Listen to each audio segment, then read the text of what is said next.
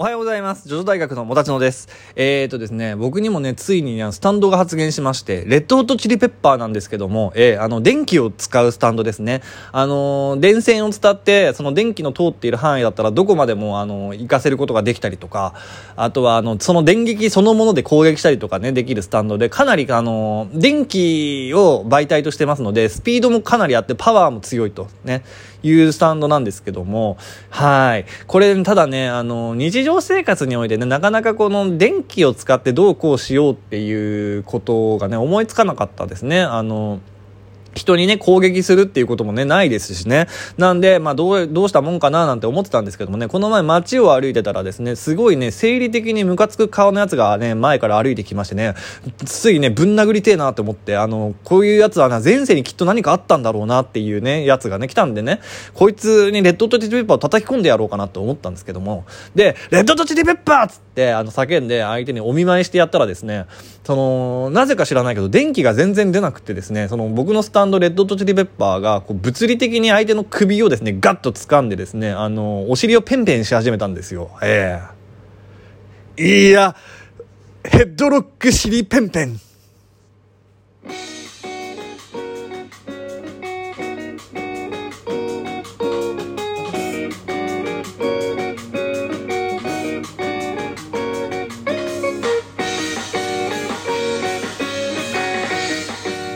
はい、ということでですね、あの、お便り紹介会なんですけども、あの、本来であれば朝の7時に、あの、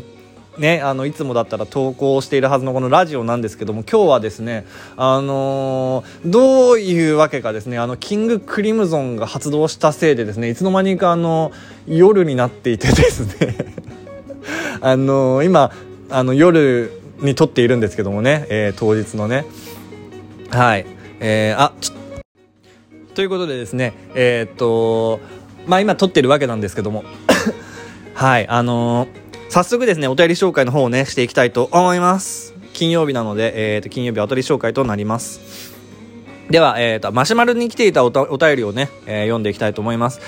えー、どうもおはようございます。毎度毎度面白いお話を楽しみに待っています。先日大喜利会とザ3回でお世話になったちーさんです。突然ですが、ジョジョ第4部に登場した杉本玲美について考察してほしいです。個人的に一番気になるキャラであり、感動しました。よろしくお願いします。変な日本語で申し訳ありません。とのことです。ありがとうございます、ちーさん。ちーさんはですね、いつもあの、ツイッターの方にもね、よくあの、コメントしてくださったり、いいねしてくださったりしてね、ありがとうございます。今回もね、あのージョジョのね、あの、ラジオが配信されない件でね、あの、コメントいただきましてね、あのラジオ、ジョジョラ、ジョジョ大学のラジオどうなってますでしょうか？ってね、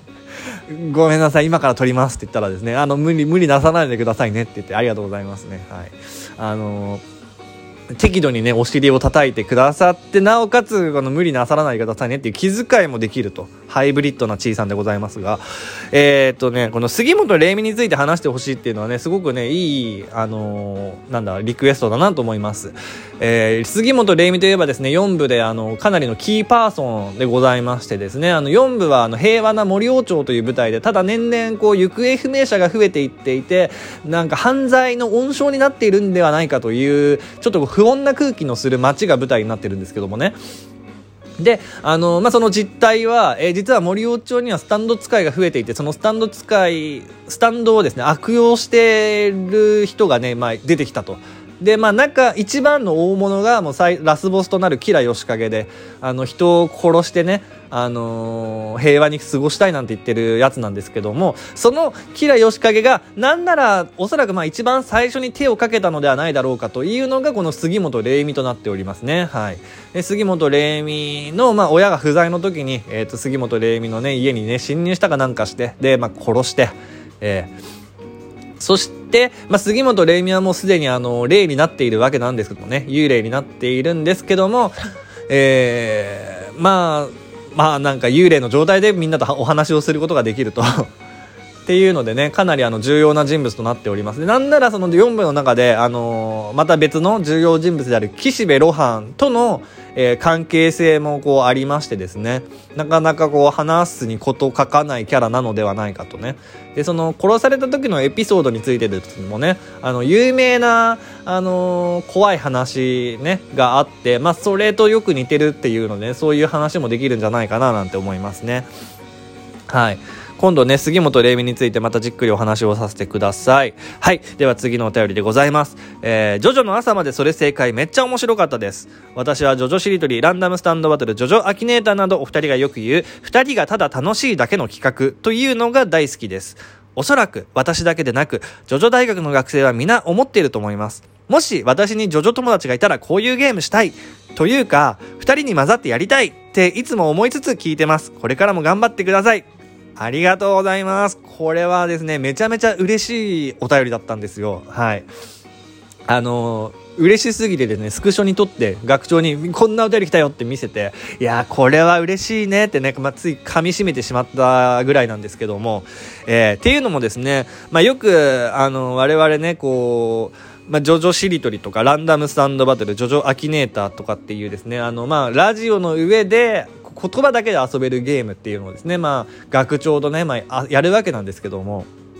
割とその、準備がいらなくいい分、で、まあ、ゲームなので、まあ、何分やってる我々が楽しいっていうことで、結構その、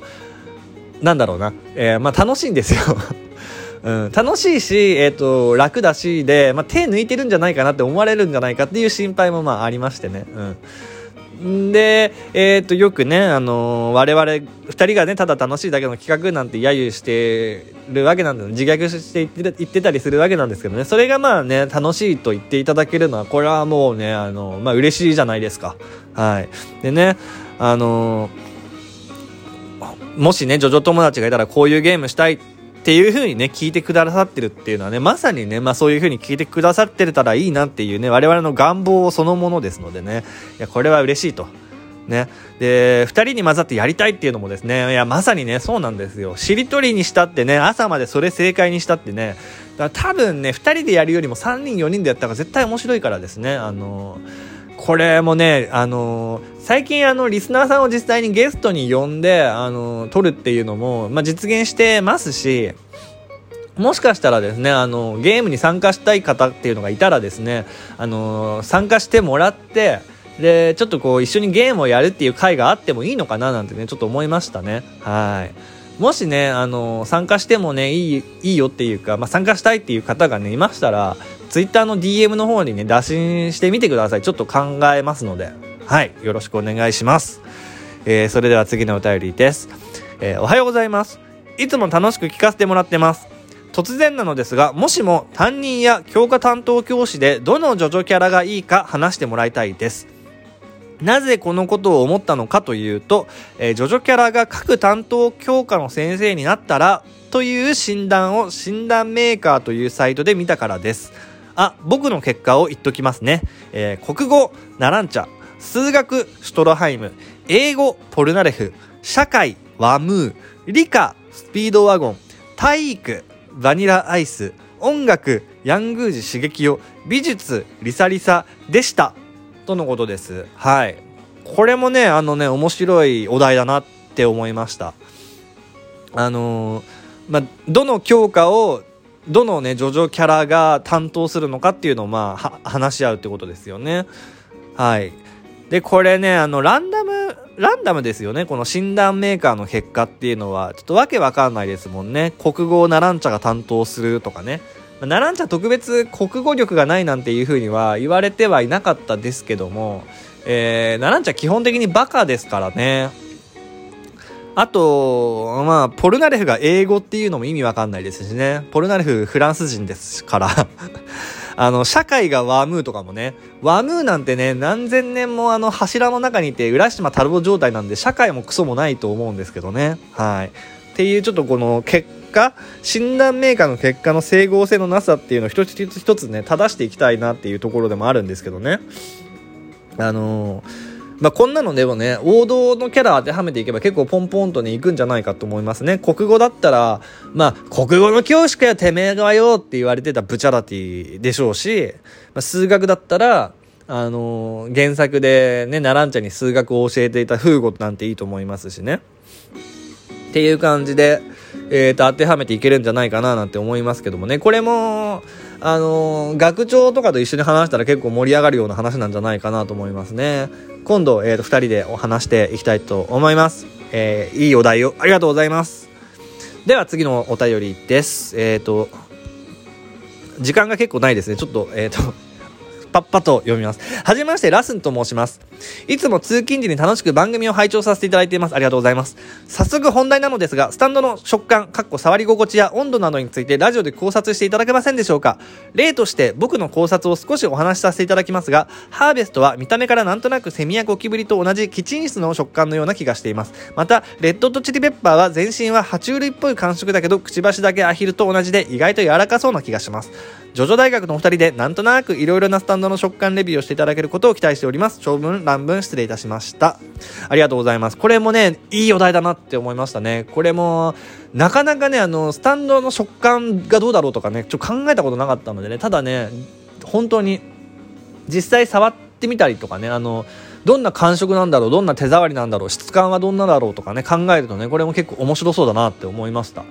あのハーベストがねあのセミとかゴキブリとかと同じようなねキチン質っていうのもねなんか手でくしゃっとしたらね潰れちゃいそうな感じとかねなんかあなんかわかる気がするっていうのもありますしね。うん。これもなんかこのスタンドはどんな食感なのとかって考えると結構面白そうだななんて思いました。これもあの学長と一緒にね話していけたらなと思います。きっとねあのーなんだろうね、あの、ラバーソウルのね、あの、イエローテンパランスなんかはね、まあ、スライム、スライムみたいなね、感じだ、だろうし、練り消しみたいなのかもしれないですね、とかね、いろいろ話せると思います。ありがとうございました。ということで今日はこの辺にしたいと思います。あの、ラジオ遅くなって申し訳ありませんでした。このラジオはですね、あの、いろんなところで聞くことができます。えっ、ー、とね、Amazon Music とか Spotify とか、えー、ラジオトークとかね、あの、Apple Podcast とかですね。で、お便りも募集しておりますので、えー、よろしくお願いいたします。それではまた明日、えー、アーリーベデレッチ、さよならだ。